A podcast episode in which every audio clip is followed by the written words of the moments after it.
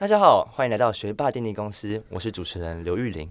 我们今天访问到是许泽厚，我们请他自我介绍一下。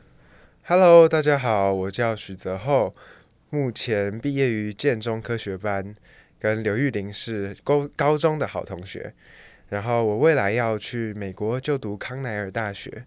然后在我眼中的许泽厚是一个非常懂感恩的人，就是他很常在他的贴文说。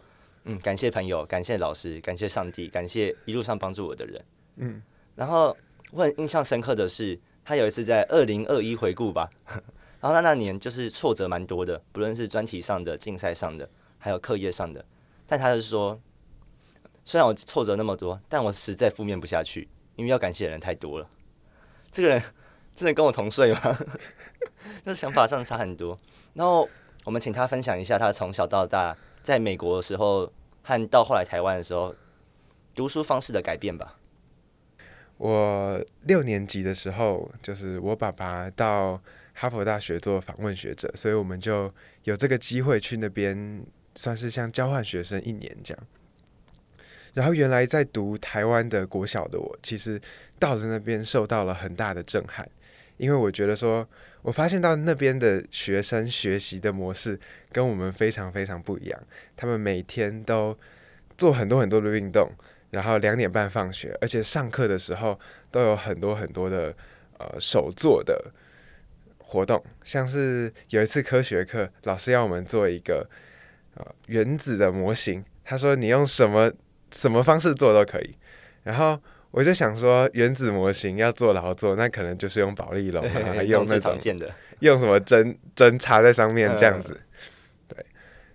但隔天看到同学把这些东西带过来的时候，啊、呃，他们的作品带过来的时候，就发现说，哇，他们有人做蛋糕，有人做饼干，然后还有人用棉花糖来模拟电子云，我整个就吓死。我觉得说他们，然后老师看到这些东西还。非常非常的鼓励，然后非常非常的鼓励学生去尝试。我那时候就觉得说，呃，在那边的学习比在台湾的念书考试快乐很多。因为那时候也是小学读很久之后才小三、小四的时候去的嘛。哦，我是小六的时候去，哦，小六的时候去的，所以就感觉到那个非常大的差异。没错。嗯。哦，你后来就想说，你想要持续待在那边。嗯，没错。其实我到那我在那个时候心里有很大的。呃，认同的问题，因为我在台湾，我觉得很不开心。我到美国有这个小孩的新天地，我很想要待在那边，所以我那时候就许了一个心愿，就是说我那时候我我一定要之后要在这样子的环境底下学习。所以我那时候还呃费了九牛二二虎之力，问一直想办法去撸爸爸妈妈说可不可以留在美国啊，这样对，然后去跟朋友。在聊天的时候，也都不敢说我要回台湾，嗯，所以我那时候的确是非常想要留在那边的。对，但你后来还是没办法，国一的时候就回来了台湾。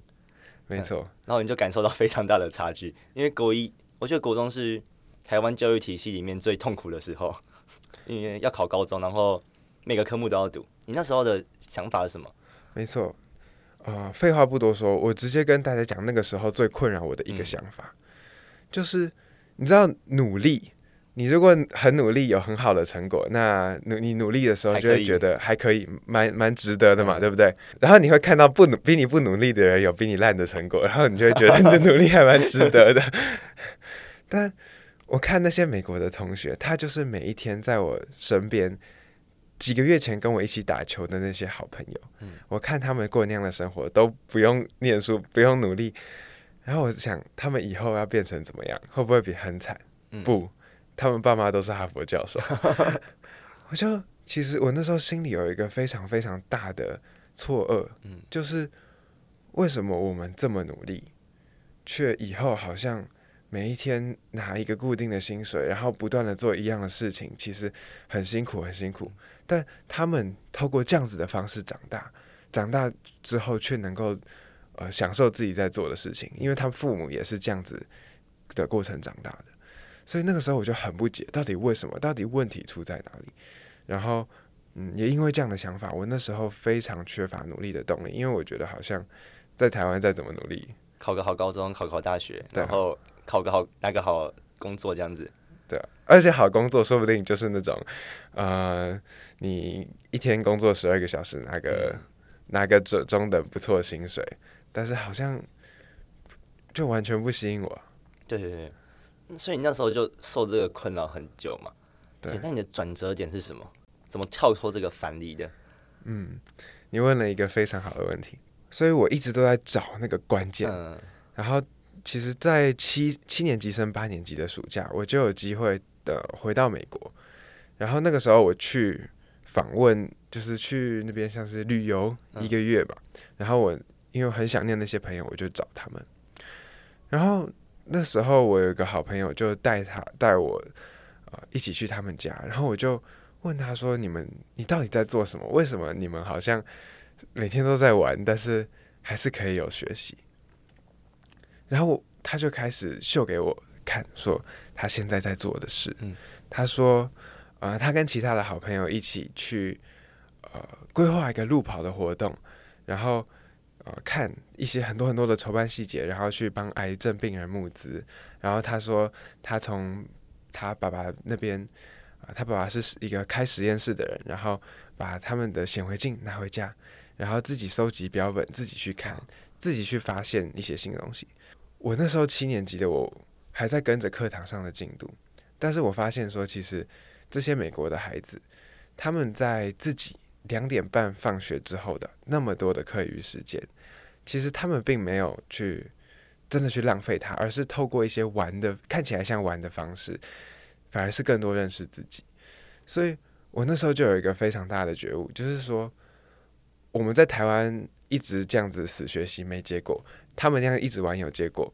重点不是在地点，重点不是在我们在台湾就没希望，而是我们到底做的事情有没有让我更了解自己，更了解之后要做什么。嗯，所以我那时候就觉得说。我回到台湾之后，我就有一个很大很大的嗯改变，就是我觉得我现在既然要努力，那我努力的一定是要让我能够更了解自己的，而不是别人叫我做什么就做什么。嗯，对，所以我就觉得说这个是那个关键。所以关键点就是你看到了他们，你就会比较跳脱那种不知道为了什么而努力，变成是我要为了让自己变更好嘛那种。感觉、嗯，其实，在那个时候的我，其实相信跟很多人一样，我也不知道自己可能以后要做什么，为什么要努力。但是我知道是，我现在在做的每一件事，要是一个探索，要是一个呃出自于我内心想要做的事情，而不是别人叫我做的。我觉得这个是最大的差异。嗯，对。那那时候就想要考美国的大学，像是 MIT 了吗？那个时候啊，你可以想象，我就只是一个一般的小孩，这这真的是想都不敢想。我当然，因为那个时候我家就住在 MIT 附近，所以我总有一个梦，会觉得想回去。嗯，但是呃，回来台湾之后，就觉得好像非常非常遥远这样。而且你那时候国中的时候是没有考，不能考自由班，不是考没有考上，因为那个时候我们金华的时候，我我是念金华国中的。嗯然后在金华，其实自优班只有给绩优生考，然后我那个时候就不是绩优生，我的段考成绩不够高，这样。嗯、然后其实国一的时候，我也因为很多同学都是有去很多补习班嘛，然后从小很多自优的训练，嗯、但是我那个时候什么都没有，所以我在起步啊、呃，在这些训练上面其实是比较晚开始的，嗯，对。那是后来是什么契机想让你去报考建中科学班？因为这一路上，我听看你的故事，很多人说你不可能考上嘛，因为你既不是自由生，也没有什么那种从小到大的自由教育之类的。对啊，没错。其实，在八年级的时候，我我我就觉得自己不可能考上，对，因为其他人像是这位刘玉玲先生，不敢不敢，或者是。呃，那时候跟我们一起准备的所有其他同学，都是从小都在自由班、自由班、自由班，然后要能够考上建中科学班也是非常不容易的事情。我当时去尝试这件事情，是在一个我知道自己几乎不可能考上的心情之下去尝试的。嗯。那个时候是什么样的契机呢？其实是呃，我到了一个补习班，那个补习班呢有一个训练科学班学生的一个培训计划，在培训计划里面呢，学生可以自由去问老师问题，而且是尝试比较做一些比较困难的问题，可能是数理化这样子。然后我就觉得说，我很想要有一个一个机会去去接触到这些人。我想说，啊，如果我都考不上，但是我进到这种班，还可以认识到像刘玉玲这样的人，敢不敢？然后我我就觉得说，哎，那到就算没考上，其实我也有接触到更多的东西。对，所以我那个时候就觉得说，与其我我一直去念会考，不如我选择这一个不知道会不会考上，几乎是不会考上。但是我知道，当我每一天开始去做，当我每一天当时在美国就做这个决定，就是当我每一天。去做的事情是我自己真的想要，嗯、而且我喜爱探索的。我知道我从美国的同学的生命历程，还有他们父母的生命历程中看到，当我们每一天这样做的时候，其实最后走出来的路都会比较好，比起我一直做别人要我做的事。对，所以我那个时候是一个这样的心情，知道自己是一无所有，但是就认真每一，就是很踏实的每一步去做，那样子开始的一个阶段。中间有一个故事嘛，就是那个报成绩那个故事，你可以讲一下。就是在那个补习班要筛选学生进入他们的科学培训班的时候，他们有一个考试。那个考试，他们就是设设了一些分数标准。如果你通过那些分数标准，他就让你进去，然后觉得说来筛选你说，看你有没有考入科学班的潜力这样。然后他那个数学考试当中呢，你要考高高。高于八十分，他就认为你是有建中科学班的潜力。然后反正高于六十分，你就觉得有附中科学班的潜力。嗯，然后我那个时候，我我考两次，而且我很尽力的考，我那时候只考三十分。嗯，然后我看到一个一个同学被选进去，然后我就没有被选进去。嗯，所以故事可以就在那里结束。但是在那个时候，啊、呃，我和我爸爸做了一个决定。就是我那时候就问自己说：“真的就这样子了吗？我真的就要停在这里吗？真的要放弃吗？这样子？”对，就连这个想要赚钱的补习班都会都觉得我没机会。我到底为什么还要这样继续？但那个时候也是透过这样的这样的处境，我再次问自己那个问题，就是说我学习到底是为了什么？我如果是为了考上，我现在可能就放弃；如果我是为了要上建中。现在放弃可能也是一个最好的选择，嗯，因为我会花更多的时间在准备会考。但是我知道这两个都不是我学习的原因。我那时候学习原因是我现在开始要有一个新的、不同的方向。我要每一天做的事情是有在探索自己，而且是我喜爱的。因为这样的动机，所以刚刚那两个点就不会是阻拦我的理由。我就留在那个教室里头，等所有人都走了，我跟主任。忠实的讲我的想法，嗯，说你可不可以给我这个机会？能不能收我这样子？嗯，他那时候就收我。其实也是因为这样子，所以我到里面就格外的珍惜这个机会，格外的啊、呃、努力的去用尽那些资源，然后也发现到之后，现在还看得出来，其实是进步的很快速的。然后你那时候是怎么看待？因为很多周遭的人比你强很多，你怎么看待这种竞争？在这里，我想要分享一个。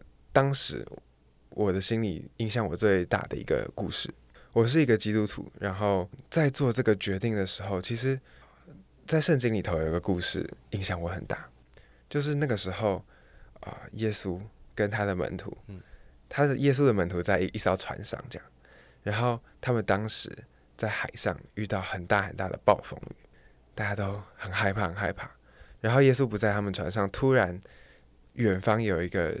耶稣从水上走过来，这样，他走在水上，然后那个时候，其中一个门徒彼得就跟耶稣说：“主啊，如果是是你的话，请你让我能够走在水上。”因为他不知道是不是耶稣，他想要测试这样。然后耶稣就说：“好，你下来，你走出来。”然后彼得就看着耶稣，觉得说：“嗯，如果真的是耶稣要我去走，那我就走。”我。只盯只看着耶稣讲，然后他就走走走在水上。他发现自己的眼睛专注在耶稣上面的时候，他居然真的走在水上。但又发生一件事情，就是他当时走走走走到一半的时候，就看到旁边的风雨很大。他居然他就想我在干嘛？旁边的旁边怎么那么危险？当他开始害怕的时候，他就开始沉下去。但是他沉下去之后，再次啊、哦，又重新把眼睛转到耶稣身上的时候，耶稣就在拉他起来。所以那个时候，我的心情觉得就像是这样子。我觉得我就像是那个，其实我知道我自己在做一个很不可能的事情。我知道我自己现在是在走在一个很危险的地方。我知道我旁边的人好像都比我强。我知道我只要一把眼睛看到旁边，我就会其实很害怕的。嗯。但我那个时候就知道说，如果是上帝要我去做这件事情，然后他也让我有力量，他也让我能够踏出这个第一步，那他就一定会让我继续走下去。嗯。我要做的并不是，我要做的不是去看旁边的人多强。也不是要，因为那样子就会让我开始往下沉。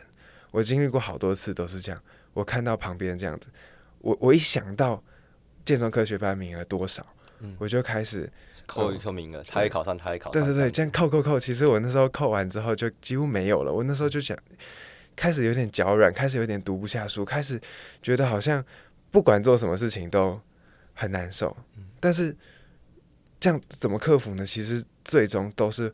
回到我最最初最初觉得说，我相信上帝让我走出这一步，他就会领我下一步的这样的心态，在那个九年级一整年当中，给我很大很大的不断的支持。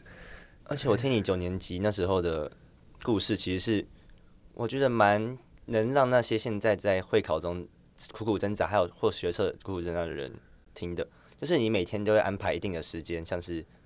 固定个六个小时去运动之类的，就是你不想让你整个生活就是被读书限制住。没问题，没问题，不不可能是每天六个小时，我是每个礼拜，每每周六个小时，每周六个小时。在我是基督徒嘛，所以我们每周都会有安息日这样子。然后在安息日当中，我就把礼拜天的下午，我会去呃教会做礼拜，在那个时间当中，我会去反思说。这礼拜到底发生什么事情？有一段自己内心安静的时间，安静时间完之后呢，就有大概接下来的时间，我也什么都不做，然后去可能跟一些好朋友去聊一聊我最近的情况，然后或者是一起去运动这样子。嗯。所以我每一个礼拜，或者是到一个我我那时候在。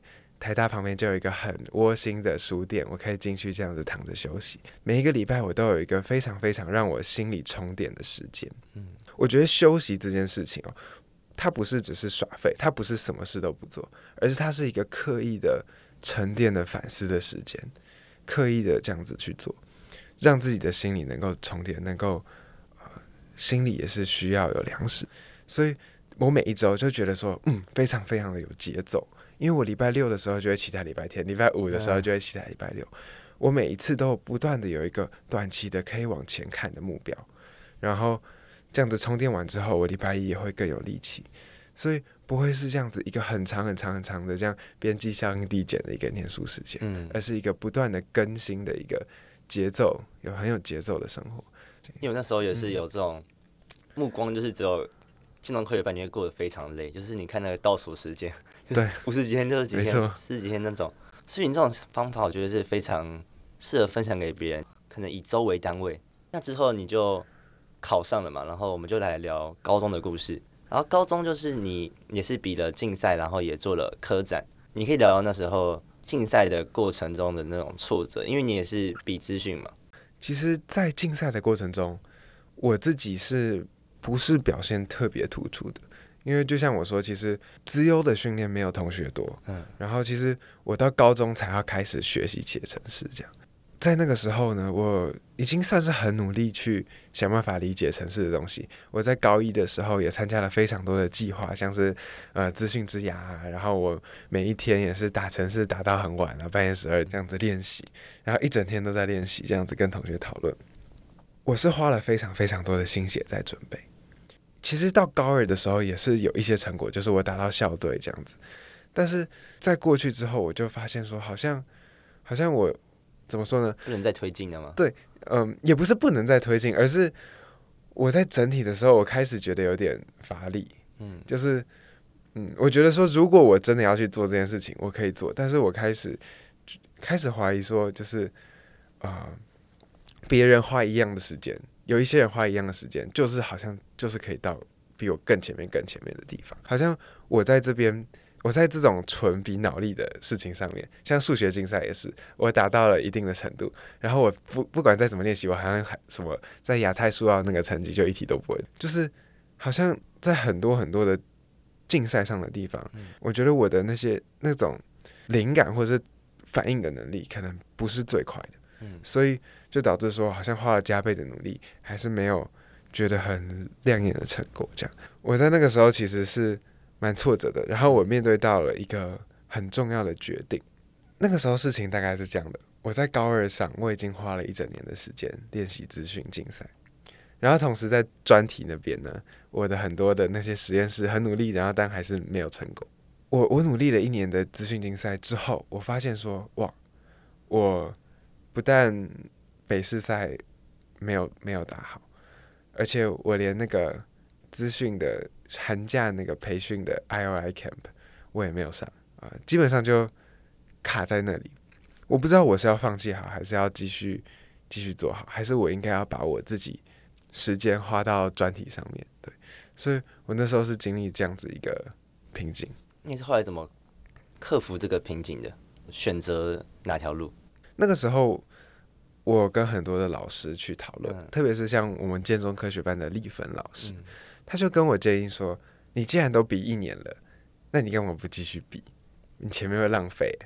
嗯”然后，但是又有其他人说：“如果你觉得你有更有意义的事情做，你就去做，你不要管以前发生什么事。”所以我那时候就在纠结当中。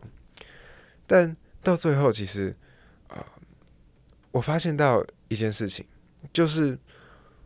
我要走的路，其实不一定是要是所有人都觉得那个唯一的路。其实，在我们科学班自优生的文化里头，其实奥林匹亚很像是一个唯一的路，因为你考上了，他他他他就可以保送，嗯，然后可能就可以，如果拿的特别好，还可以出国这样子。所以大家就往这边挤挤挤。对对对对。但是呢，我那时候就在想说，我真的要这样挤吗？还是其实？嗯，像我那时候决定考科学班一样，其实我可以去走一个不一样的路，我可以真的去思考一下什么是我比较适合的。对，我们说那个时候说，嗯，我要找到自己的气味，每一个人都有不同的特长，有人适合比竞赛，有人适合做别的东西，我要找到我自己最适合做什么，而不是一直去跟别人挤。嗯。我自己可能不是最喜欢，或是不是最擅长的事，因为做什么一定要喜欢。如果别人比你厉害，还比你喜欢，那你就输定了。嗯、对，所以我那时候就在想，我到底喜欢做什么？然后我那时候就尝试，我就觉得说，其实我的聪明好像不是在那种在竞赛上面要很快能够打在短期答出题目的那种事情上面，但是我觉得我还蛮适合就是系统性的学习。我觉得只要有事情是。啊、呃，你把它讲得很清楚，跟我讲，我其实是蛮有办法把它学起来，而且我还蛮享受在这样学习的过程。嗯、所以我那时候就决定说，好，那我要从头开始学一个我觉得有趣的主题。然后那个时候我选择了就是自然语言处理，就是用 AI 做自然语言处理的这一块。我从基础开始学，然后然后想要学一个新的技能，这样，然后同时也加了实验室，这样。反正这个故事。发生很多事情，嗯，然后其实，在别的有一些 sources 上面也可以看得到一些，嗯，对，我们将会放在底底下连接，大家可以看，嗯 嗯。然后我很喜欢你对学习的看法，我们先从你从钢琴来比喻学习好了。玉林，你知道你想想象一下，从小弹钢琴的人最在乎什么吗？就是我们每小时候小学都会有班级音乐会嘛，然后就有一堆人进来嘛。然后你可能班上就有两三个会弹琴的，嗯、那你最在乎的当然是炫一下技这样子。对，当然是旁边人怎么称赞你，称赞你嘛。当然是你觉得自己是不是那个钢琴王子？嗯，对。然后我那个时候小时候，其实我心里是蛮在乎这个的，所以我就弹很多很多，就是很想要去弹那些很很炫的曲子。我就问老师说，有没有什么是感觉比较简单，但是看起来比较厉害的？对，我那时候就想要去做这件这件这件事情，然后但是十年下来，其实我发现说，我一直在做这件事情。我小时候都花很多时间去练一些很很炫的东西，我却缺乏了一个啊、呃、很扎实的基础。我觉得我好像做一个事情没有办法做得很深，然后但是我却发现说，反而是那些从小一步一步一脚印。一脚印，其实就算他们弹的不炫，但是他们能够持续的把最基础的东西练好，他们不在意别人的眼光的那些人，最重要是持续，只要持续持续扎实的，不要在意别人眼光，把基础练好的这些人，到最后其实都会在他们的领域。特别是在钢琴上面有有所成就，不会觉得说好像花了很炫了很久，炫炫炫炫炫，然后到最后发现自己好像空空的。嗯，所以我那时候就影响到我的学习，因为你知道学钢琴是一个非常好的一个学习历程，因为其实我们学很多东西都是要学，我们很少有长期学一个东西的经验，就像我们学电脑。可能高中的我也才学两三年，也都是在起步阶段。我不可能有学一个东西学十年甚至以上的经验。嗯。但是像钢琴这种技艺，是从小从可能一二年级开始到现在，也是有十年这种经验。所以我很深刻理解到一个东西，就是学习在长期的这样子的过程当中，扎实还要稳稳定，还要真的去热爱这个东西是多么重要。嗯。所以就影响到我在学数学的时候，我可能。在乎的不是说我要在此时此刻去解那个超级厉害、超级炫的、超级炫的东西，而是我要真的能够理解每一个东西。我不要、不要、不要嫌感觉我在一个简单的问题上面花很久，我就觉得说我一定要把它想通，我要享受在这个想通的过程，不要觉得说好像自己落后这样。我就因为我有一个信念是说，我只要自己喜欢这个东西，然后我扎实的去做。持续的去做到最后，其实，在长期来讲，从钢琴的例子就可以看到，是可以很棒的。那我们可以聊一下你对 MIT 的看法的转变，我觉得这是今天的主题啊。你可以从一开始你对 MIT 的想法开始聊。那我现在非常快速的介绍一下，就是 MIT 对我来说到底是怎么样的一个东西？它其实像是一个我在一切的东西背后的一个。终极的目标目标，其实到最后，我当然我我从美国，因为那时候我们就住在 MIT 旁边，我回来就会很想要去嘛。但是啊、呃，我也看到说 MIT 对于很多人来说是多么遥不可及。没错，嗯、你可以想象，每年你知道台湾每年大概都有多少人进 MIT？一两个这样子吗？对，都是一两个。全国要你要最厉害最厉害一两个。而且那一两个可能都是都应该都是那些奥林匹亚拿奖牌的这样，所以所以其实在这个过程中，我内心是很多拉扯，因为我觉得我很想去 MIT，在我心中有这么一个很重要的地位。在这样的情况下，其实我特别是让我到我准备要申请美国大学的时候，带给我非常非常大的压力。还有在我高中做很多决定的时候，都带给我。莫大的压力。我跟大家分享一个几个比较重要的时间点。第一个时间点就是我升高二的时候，因为我升高二的时候准备想要去美国大学，但是那个时候，呃，我发现自己好像什么都没有，什么都没有。所以我那时候其实觉得说，MIT 好像掰了，遥不可及了这样。但是在高二那一整年，我发现有。我经历了非常非常大的一个突破，还有奇迹。在那一年当中，我发了一篇论文在国际期刊上面，拿到了全国科展的第三名。然后，那反正就是奖项就是一个一个来。然后在那一年当中，有非常非常非常非常大的转变。然后还那个老师还跟我出书啊，我在上面写推荐啊。然后甚至很奇迹的，我的论文还被看到 WHO 上面，这样这超级厉害。反正就是。一堆我发我都觉得不可思议的事情，我非常非常努力去达成。嗯，到了升高三的时候，我真的要申请了。我差最后一步，就是把申请表填完，这一整个流程跑完，我就我觉得我快要到。但在那个时候，其实 MIT 它它只是一个象征，不只是 MIT，其实什么哈佛、普林斯顿这些、Stanford 这些所有美国的这些好的大学，在我完成那些我觉得很引以为傲的成就的时候。其实，在那个时候，我都觉得说，我完成了这些成就，就是要去那边。嗯、我如果不去那边的话，我就好像白费了。我好像失败了。嗯，我好像失败了。我好像做这么多，好像不知道是为了什么。所以那个时候觉得这些学校好像神一样，就是你可以想象，就是每一天哦，我去看那个 MIT 的说明会，看到那些学生，我都会觉得说，我有一天如果能够进到在查尔斯河畔，在那样子讲话，然后看到他们 MIT 会给每个学生做一个戒指，然后说我是 MIT 的几届几届这样子，有这样的荣耀，这样我就觉得说，好像世界一切都会变得非常好这样。所以我那个时候非常非常的想要进去，我也觉得我做好多了。所以你知道，在那个情况下，其实是这样拉扯之下，我是其实蛮痛苦的。嗯，我开始紧张到开始睡不着觉，嗯，然后我开始要面对到很多很多的压力、恐慌。嗯，我就觉得说，好像，而且你知道，这是一个负面的循环，因为当你越有压力，你就会做事效率越低嘛。嗯，那你做事效率越低，就会。觉得越有压力，但是有压力，然后越有压力，又做事效率越低，这样。嗯，所以在那个循环中，我真的非常非常痛苦，而且我觉得说，好像我开始每一天开始觉得啊，到底为了什么？到底为什么？到底为什么要这样？然后我在十一月的时候，我面试了普林斯顿大学，那时候我超紧张的，因为我坐到咖啡店开始聊天之后，我就觉得对面那个人会决定我一生的未来。太可怕了，超可怕吧？所以我那时候几乎背背下了整个面试稿，嗯、然后他一来，然后我就开始背了，很认真，很认真，就是想办法，就是让他感觉我是个厉害的人，对，非常非常想要去证明自己。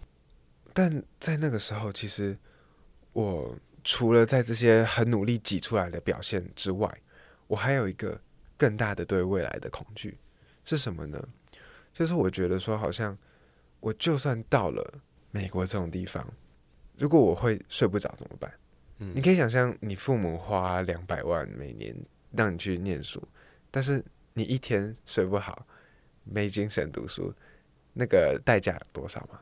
我那时候只要有这样想法进来，我就开始更不舒服了，因为我觉得就算我达成我的目标，好像未来也是一连串的噩梦，好像 MIT 也也没有那么，不是终点，也不是一个想象中那么好。你知道我意思吧？就是，就是，当你看到未来，你本来要的目标，其实你会觉得说，真的达到了，好像没有那么光鲜亮丽。这种经验也蛮多，就是台湾可能就是比较台大一或者是建中科学班，我也是有这种，哇，我一定要考上台大一，不然我就怎样怎样怎样。对，嗯，那到底要怎么面对这样的问题啊？就是你会觉得说，好像这些东西很棒很棒，然后但是就算拿到之后。好像也没有那么好，好像会带来我更给我更大的恐惧，嗯，所以这个时候我就发现到两个重点。我那时候就开始回想，我到底为什么会做这些事情？这是又回到我一开始开始学习的嗯那个时刻。其实我那个时刻为什么我就在想说，为什么我现在没有办法度过这些难关？但是我在过去，不论是在准备科学班，嗯，可能是对那时候对我来说。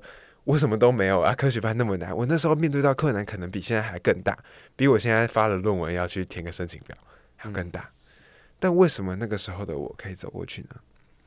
其实我发现到说，其实是因为那个时候的我知道自己一无所有，所以我就是只是纯粹的去珍惜我现在每一天的学习，我纯粹的去热爱我我的生命，去去做。而不是为了说我以后一定要拿到这个东西，不然我就会怎么样怎么样怎么样。纯粹的享受在我每一刻的学习当中，而且知道自己一无所有，知道我就算失败了，其实也没关系。还有家人，还有那些的，还有太多可以感谢的。嗯。但是当我开始心里觉得说这个东西是我应得的，或者是我如果不拿到这个东西，我就会怎么样的时候，其实这个东西反而就。成了我的那个，我们说成了我的神，成了我那个好像我必须拿到，我才觉得自己有价值的那个东西。嗯，像浮木，没错，怎么抓，但是怎么成。但是你有没有发现，其实我那个时候一开始准备科学班的时候，自信，我的信心，我生活的动力，并不是建立在科学班上，嗯，而是我是建立在一个很安稳的东西，其实是我的信仰。在圣经里头也说，耶稣他是那个宝贵的房角石，就是你把一个房子盖在它上面，它是那个让你安稳的磐石。我那个时候是把我的信心建立在这样的上面，而不是建立在科学班上。我发现，当我建立在耶稣上面的时候，其实我就有办法每一天过得很喜乐，每一天这样子去做，还很有动力，进步很多。但是不管我自己多成功，进步了多少，到了最紧要关头，我如果把我的信心，把我自己的价值建立在 MIT 上面的时候，我就发现一切都崩坏，我什么都不能做。嗯，就算拿到 MIT，好像也很惨。所以那个时候，我就很深很深的觉得说，你知道，当我有一天睡好，觉得精神很好，天气很好，家人很好，朋友很爱我的时候，我就觉得很幸福，就够了。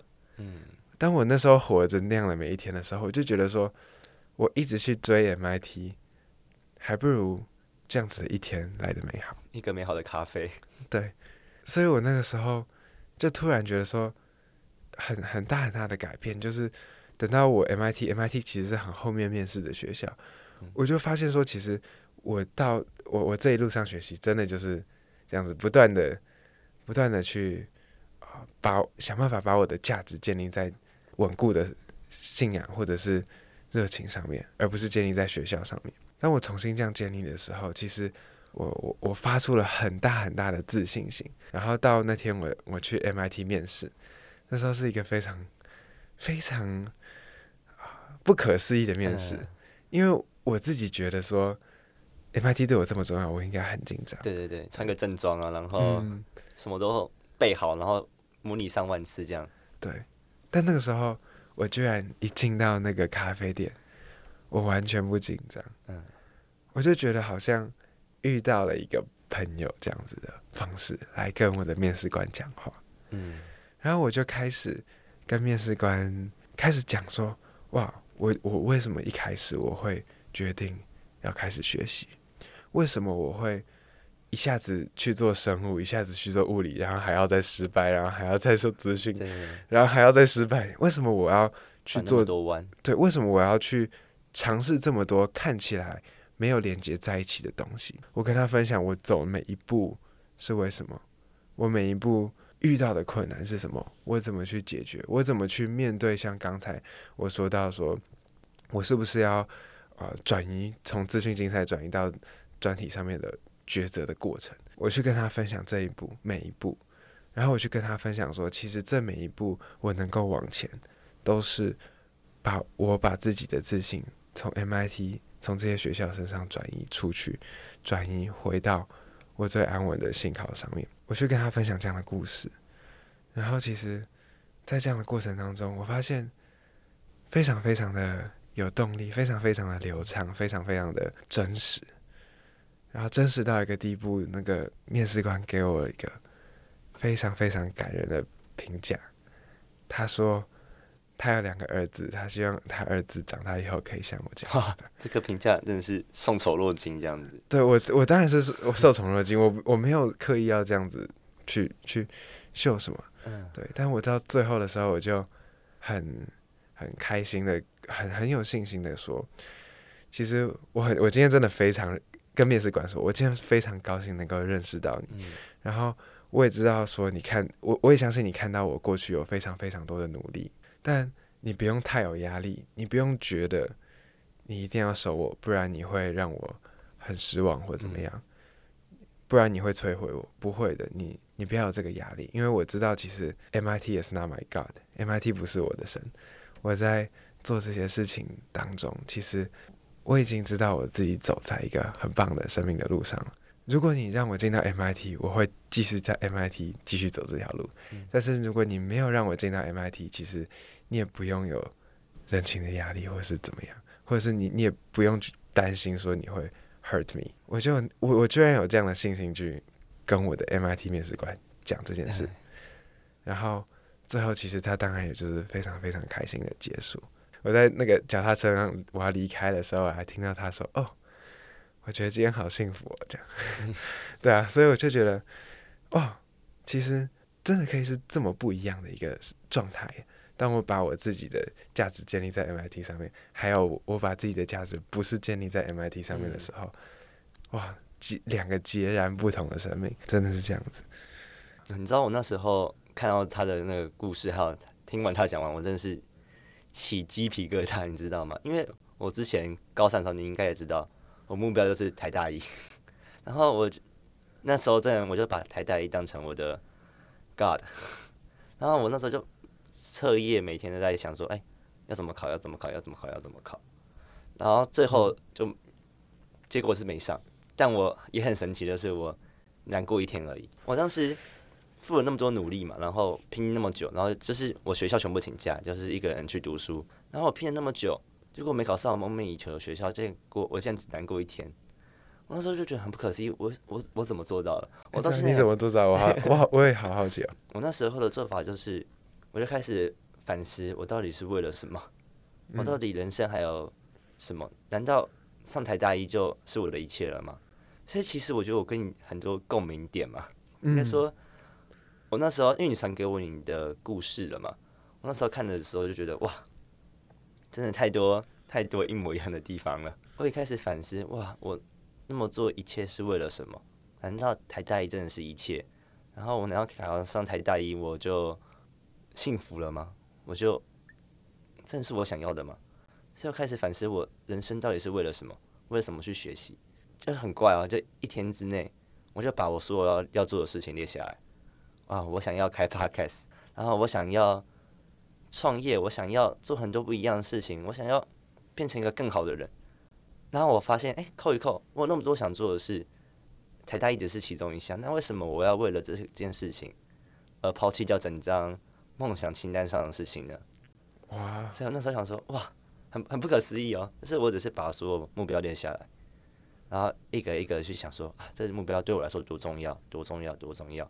然后再看台大医，虽然也很重要，但它只是我人生梦想清单上的一条而已。为什么我需要为了这一条去放弃掉所有其他条？一天之内我就完全改变了，我世界就很不一样了。虽然我现在还是可能有重考的。想法，但我不会就想说，啊，没有台大医，我就怎样怎样怎样。我就想说，哎、我还有那么多的人生梦想清单可以去做，所以我可以分享给这些现在可能会考生啊，还有学测生。就是我觉得你们不一定要把那个，不论你现在想考建中还是想考顶大，就不一定要把那个目标放在啊，我一定要考上，我一定要考上。你们可以想的是，嗯，把那个你的。信心来源放在其他地方上，不论是信仰，不论是你的梦想，先念下来，就是你还想做什么事，你还想做什么事，你会发现啊，你人生不是只有这个考试而已，不是只有这个目标而已。其实我真的发现说，呃，不论是我或者是玉玲，其实当我们本来占据我们心里面最大部分的那个目标，当他没有达成，或者是当他当我们发现他没有办法满足我们的时候，其实。这个时候，反而会让我们有机会去发现对我们更重要的事情，不会被很多旁边的人觉得说：“哦，上 MIT 才最厉害，上台台大医才最厉害”的这样的观念所绑架，然后让我们心里很很纠结，很纠结。所以有时候其实这可以看到说，啊、呃，你没有考上那个最最好最好的学校，不一定是一种咒诅，可能还是一种祝福。对。对其实我没考上，我也做了蛮多事情嘛。但是没考上，其实真的没有那么的严重，就不会毁掉你整个人。你就不是像我可能哎、欸、没考上，我就不是刘玉玲，就是这种感觉。那时候就真的那么认为，但发现其实真的没有那么严重。而且我那时候还有，其实我跟我妈妈聊到你过，我那时候就妈妈就说啊，刘玉玲不是说她要创业吗？她不是说她要做很多这些。这些事情，反正就这些，像你刚刚说的那些事。嗯、那她她为什么要去考台大一啊？就是他觉得说，对啊，你有好多好多事情要做，然后为什么他要这样做？嗯、然后我就，我现在就觉得说，哇，我看到的，我现在看到的 这个你，还才是你真的把自己的活得很开心，然后想要把自己事情做做好的这样的样子，啊、嗯，还比起那时候。一直很痛苦的，对对对，准备台大来的还要好，嗯，我就觉得很不可思议。然后我们接着就聊回我最喜欢的许泽厚的一个特质，就是，就他绝对不会有那种啊，我你好弱，你好烂这样子，他就是用鼓励的角度去看帮别人。但是我平常在科学班也听人家说，哎、你很赞，你很优秀，就他不会用那种贬低的词出现。然后我们那时候在准备科学班的时候，他也是会大家说，哎、我们一起加油，我们一起努力，我们一起考上。但是哇哇，这个人。真的很正面，很正向。然后感恩的部分，我觉得他像是他也很喜欢在 FB 发自己的内心故事嘛。然后就说哇，感谢这一上帮我的所有人，他一定会加这句感谢主，感谢上帝这些的。我觉得这个人真的是他不会只想让自己啊，我做了那么多努力，我那么认真啊，我感谢自己，就是感谢啊自己那么厉害，那么厉害。他反而想到的更多是别人怎么帮我的。我就来分享一下。玉林一开始说：“我写我写下啊、真的负面不起来，太多是要感恩的。那那句话到底背后发生什么故事？好，对，那个时候其实我高一，我去了三三个实验室，然后到最后都我我花很多努力都没有结果。然后我觉得其实蛮有点生气，因为我觉得说，可能那些带领我的人本来就知道会发生这么这些事情，嗯。”他们可能也有远见，但是他们可能不 care 还是怎么样。我那时候就有这样的感觉，对。然后我也觉得说，我自己那么努力，然后是不是我离目标很远？这样。然后我那时候呃到了一个新的实验室，就是蔡宗汉老师的，就是做自然源处理的实验室。这样。我那时候实验也才刚开始，然后啊、呃、未来方向也不确定。但那个时候啊，其实我觉得非常非常感恩。我一个那那时候带我的一个学姐，还有那时候带在实验室带我的学长，嗯，我就一个人到中央大学，然后，然后我就在想说，哎，我我我我现在也不是去台大做实验，我现在还要跑来中央做实验，这样，嗯，对。但在那个时候，我就觉得说，我去那样一整天的学习，我觉得我会很幸福，因为在那个时候，其实啊。我就发现说，很多不认识的我的人，或是第一次见到我的人，他都愿意花自己的时间。那时候学姐坐在她的位置，然后我自己一开始我写成是，我我我我什么都不会，我可能啊、呃、连连那个 API 连电脑都连不上，就是有很多很多啊、呃、很琐碎的细节。如果别人要来问我，我都会烦死的那种细节。我去问学姐或者学长，他们就很。用心很用心的教我，虽然我自己在那个时候真的没有什么成就，但是我觉得我能够，我那时候就真心觉得说，哇，我现在每一天能够被这样子的人环绕，我觉得很感恩。我觉得我感恩的点不是说他们让我觉得我很厉害，而是我觉得说光是有他们的存在，哇，就让我好开心。所以我觉得说。到最后，我会希望别人觉得说，对我的印象是，哦，那个很厉害的人只想到自己，还是那个很厉害的人帮助过我。其实有些很厉害的人，高姿态，对，就是非常高姿态，然后跟我们好远。虽然他非常非常厉害，但是，呃，我我有时候却觉得说，可能这不是我想要的。我我不想要让别人有那样的感觉，我会希望我在别人的生命中也可以像，也可以像这些学长姐对我一样。嗯，所以我那时候就觉得说，我能够被这样的人接触，我就觉得很幸福了。他们已经带给我，我就觉得说，其实对我来说，一个最理想、最棒的生活，不一定是最有名、赚最多钱的生活，而是一个，嗯，不论是在知性上，或者是身体上，都很充实、很享受，然后很有、很满足的生活。然后我就觉得说，在当下，我就已经活在那个生活当中了。嗯所以。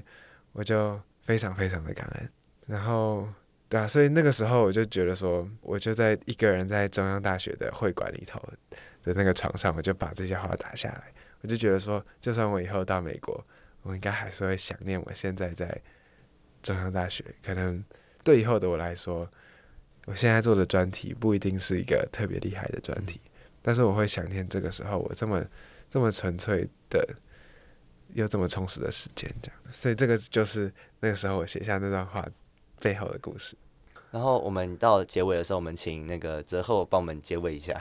相信大家刚刚刚分享听到了很多很多不错的故事。嗯，我会在想说，这么多的故事，最后到底想要传达什么？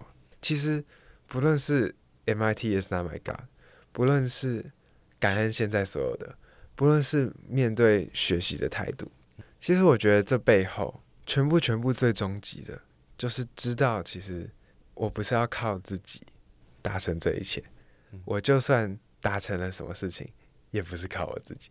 我不是要靠自己达成我要达成的事，我就算达成了这我我要达成的事，也知道不只是靠我自己。然后你看这样的核心，其实，嗯，我知道说我要能够每一天活着，我要每一天能够往前，我要每一天能够有这样子，光是要能够珍惜生命，或者是有这样的前进的动力，我觉得就要知道说这不是我自己能够达成的。对于我们很多人来说，我们可能。没有办法有花，没有办法有很大的自制力去想办法变得很优秀，嗯、变得很厉害。但是反而是最厉、最最重要、最重要的事情，就是知道说这件事情不一定是要靠自己达成。嗯、然后，其实，在我我们在我的信仰里面呢、啊，有一句话是对我来说非常非常重要的，就是耶稣说：“要寻找生命的，就必失失丧生命。”为我而失丧生命的，必得回生命。这就其实是我生活的一个模式。就是其实不论是在追求 MIT，我是要先把 MIT 在我的生命当中失丧，我要把它推掉，我要把它，我要我要让他不是成为我的神之后，我才有办法继续去努力。在这样的生活底下，他才不会成为把我压垮的那个东西。面对跟同学的相处，或是面对。对各样事情的感恩上面，如果我觉得我自己的成功是最重要的话，那我就会目中无人。嗯，但是当我知道说我愿意去把自自己的成功摆在一边，把它失丧掉，我就会得到生命中更多更多的满足与祝福。嗯，所以，不论是在做什么事情，不论是我们现在在努力的要去考试，或者是要追求人生目标，或者是。啊、呃，想要变成怎么样一个更好的自己，都要知道说，这些想要达成的目标，不能成为那个最终极的目标。嗯、我们要能够去看到，除了自己的目标以外，更重要的是，可能是别人，也可能是信仰。对我来说，可能就是信仰。我觉得这这整个东西是在我内心的核心。这样子的信念，是让我能够在各个不同的场域，面对升学，面对。跟人的相处，面对自己往前的动力背后的那个原因。然后我们就谢谢嗯、呃、今天精彩的分享。嗯、然后喜欢我的可以订阅我的频道学霸电力公司，还有我的 FB 粉砖玉林 Jacky，然后还有我的 IG 玉林底线底线 Jacky。然后我们就下次见，拜拜，拜拜。